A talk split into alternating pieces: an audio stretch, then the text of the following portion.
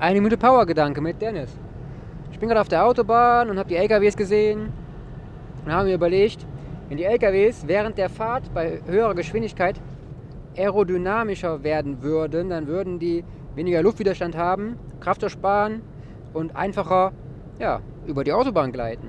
Und wie wäre das machbar?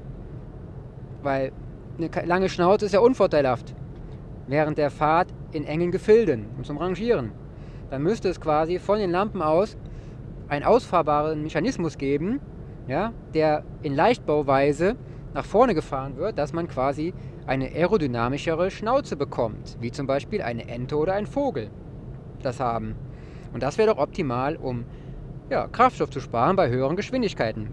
Weil nur bei hohen Geschwindigkeiten ist der Windwiderstand größer und ja, der Aufwand. Ne? Also macht euch mal Gedanken in der Automobilindustrie, ob das nicht von Vorteil wäre. Ich wünsche euch viel Erfolg und weitere Ideen kommen später. Haut rein, euer Dennis.